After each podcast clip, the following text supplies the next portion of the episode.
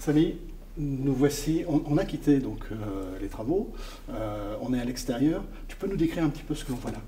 Alors, là, ce que vous voyez, c'est le premier bâtiment euh, d'un projet de 15 MW, 12 000 m2, divisé en quatre bâtiments qui ressemblent à celui-ci, donc qui sera la première phase de 3 MW et qui va être mis sur ON septembre qui arrive.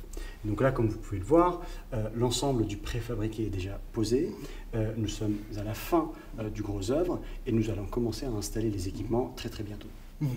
Alors, j'aimerais qu'on revienne sur un aspect euh, peut-être plus humain euh, sur un projet de, cette ampleur, parce que déjà, il faut rappeler que euh, c'est des dizaines et des dizaines de salariés qui, au travers de vos partenaires, ont investi les chantiers, que j'imagine que dans le même temps, vous commencez à préparer les équipes qui vont accueillir les clients et qui vont s'occuper de toute la partie technologique Absolument. Ce projet, l'extension de Mani, c'est 120 millions d'euros de budget. Sur l'ensemble des phases. C'est 200 travailleurs sur le chantier, 40 sous-traitants mhm. à 99% de la région, euh, soit Île-de-France, soit l'Ouest français. Donc ce sont des mhm. sous-traitants de proximité. Et donc c'est euh, de la valeur créée bien entendu pour le territoire et pour le secteur euh, de manière générale. Donc ça c'est sur la partie indirecte, je dirais, chantier. Une fois en phase d'exploitation, euh, Telehouse a besoin d'une quarantaine de collaborateurs pour faire vivre l'ensemble de ce campus. Donc nous sommes en cours de recrutement. Et puis nos clients euh, vont euh, embaucher, on estime en général, quatre fois ce que nous, on va devoir solliciter finalement comme main-d'œuvre. Et donc ça, c'est ce que moi j'appelle en tout cas l'emploi direct créé en exploitation par un data center. Et si on parlait de toi? Ah. J'imagine que un chantier de ce type-là, d'abord, c'est une émulation qui est extraordinaire, mais en même temps, c'est une lourde responsabilité. Donc, euh, comment tu assumes ça et comment tu le vis? Est-ce que tu as des pratiques spécifiques qui te permettent aujourd'hui de mieux gérer ce genre de, projet? Alors, c'est vrai que ce euh, c'est pas mon premier. Euh, j'en ai eu quelques-uns, notamment à Paris Intramuros, qui était un petit peu plus complexe. Et aujourd'hui, l'entreprise Telehouse a acquis une certaine maturité et expertise dans ce domaine. Néanmoins, c'est toujours un stress de devoir finalement paralléliser l'ensemble des, tâches d'un tel projet, c'est-à-dire l'étude, la conception, le, déploiement puis l'exploitation et en même temps la vente. Ça veut dire que je vais moi-même face à des clients, face à des gens comme toi, pour leur dire que ce site sera mis sur ON le 1er septembre. Je n'ai pas le droit à un jour de retard sur ce 1er septembre. Donc c'est une responsabilité. Mais c'est pas un jeu non plus. Ça veut dire qu'on n'est pas là à parier sur un jour.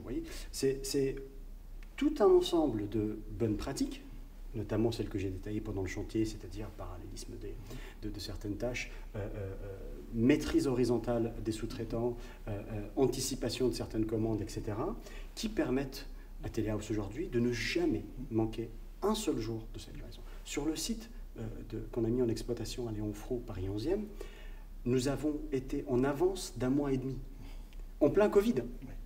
Euh, euh, et, tout cela s'est fait parce que l'équipe qui gère aujourd'hui cela, que ce soit chez Telehouse ou nos partenaires, a acquis un certain nombre d'automatismes et, et de bonnes pratiques. Alors, tu l'as introduit Parlons client maintenant. Comme tu l'as dit, euh, déjà la première salle sur laquelle nous avons capté une partie de la vidéo, elle est en partie réservée. Euh, comment se passe la relation avec les clients? Euh, Qu'est-ce qu'ils attendent de Telehouse? Et qu'est-ce que vous leur apportez? Comment se, comment se déroule cette, cette relation qui est importante? Oui.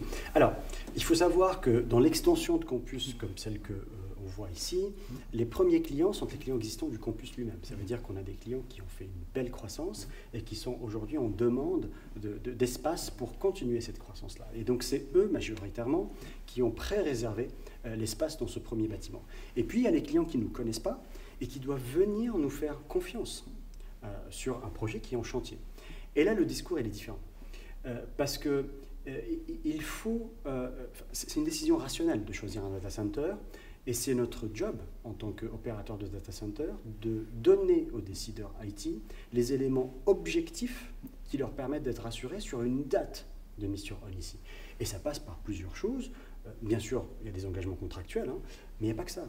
Euh, je fais moi-même visiter ce chantier aux clients pour qu'ils se rendent compte de où est-ce qu'on en est euh, sur ce chantier. une fois qu'on signe les contrats de pré-réservation, nous avons toute une procédure de presque reporting au client des phases d'avancement, des phases de test, de manière à ce qu'il ait une visibilité euh, sur, sur, les choses.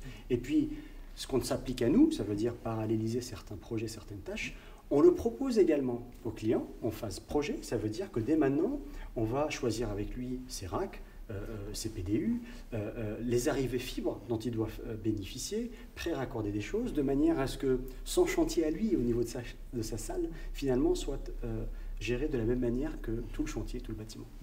Tout à fait. Euh, et peut-être pour terminer cette, euh, cette, partie de, la vidéo, si on parlait un petit peu gestion du risque. Euh, on a évoqué le, cas du Covid. là, aujourd'hui, par exemple, nous avons publié un article sur les grévistes qui ont coupé l'électricité sur, sur trois data centers sur Saint-Denis. est-ce que la notion de risque aujourd'hui, comment est-ce qu'elle est prise en compte et est-ce que vous avez la capacité de vous y adapter Enfin, la capacité, oui, mais comment vous pouvez vous y adapter Comment vous pouvez déjà les identifier et euh, surtout que sur un projet de cette ampleur où il faut quand même que ce soit précis et, la temporisation est essentielle. Alors, moi j'aime bien dire à mes collaborateurs que nous sommes une génération qui doit gérer des crises successives. Euh, il y en aura toujours. Alors, la complexité dans le métier qui est le nôtre, c'est que euh, le poids de ce risque est extraordinairement élevé parce que les activités que nous hébergeons sont critiques. Et donc, nous n'avons pas le droit à l'erreur, hein, malgré l'augmentation des risques. Et pareil, le risque est un exercice presque mathématique. Euh, euh, qui, s'anticipe, qui se gère, qui, se, finalement qui se calcule euh, et, qui se reporte aux clients. Ça veut dire qu'il nous faut être également transparent vis-à-vis des clients par rapport à ces risques-là. Et donc les risques sont nombreux. Pour revenir à celui que, que, tu évoques, qui est effectivement des, des, mouvements sociaux qui pourraient perturber. C'est un cas particulier. C'est un cas particulier, mais, il y en aura d'autres, Tout à fait, oui. Il y en aura de plus en plus. Et donc, nous devons designer des bâtiments comme celui-ci pour qu'ils soient résilients à ce genre de choses. Euh, nous devons même dans notre modèle économique designer euh, une, approche contractuelle et euh, commerciale qui puisse anticiper certaines crises comme celle du prix de l'électricité. Eh ce qu'on vend à, nos clients, nous, c'est la stabilité de leur budget. Hein. Ils ne jouent pas euh, au marché à, boursicoter sur le kilowattheure. Nos clients, vous voyez, ils, doivent gérer euh, sur de l'IT sur du très très long terme. Et tout cela se fait par une maîtrise de ces composants du risque mhm. euh, qui, se font de concert avec le client et qui nous permettent d'être performants. Donc encore une fois, par rapport à, au risque qu'il y a aujourd'hui sur la plaine Saint-Denis, qui est certes particulier, le conseil qu'on donne à nos clients, c'est d'avoir du dual site avec le sud de Paris également, de manière à ce qu'ils puissent se prémunir de ce risque-là. Sur l'énergie, nous, on achète très très très à l'avance euh, l'énergie euh, avec ça. Sur les matières premières, euh, nous avons fait l'acquisition de, du, nécessaire, je dirais, pour ce bâtiment-là depuis plus de 18 mois maintenant, vous voyez, etc. Et puis, Pareil pour le risque réglementaire, permis, etc. Nous avons déjà anticipé l'ensemble des permis sur toutes ces phases, de manière à ce qu'il n'y ait jamais d'aléa pour nos clients. Nos clients ne savent pas gérer un IT avec un aléa, c'est incompatible. Merci. Merci Yves.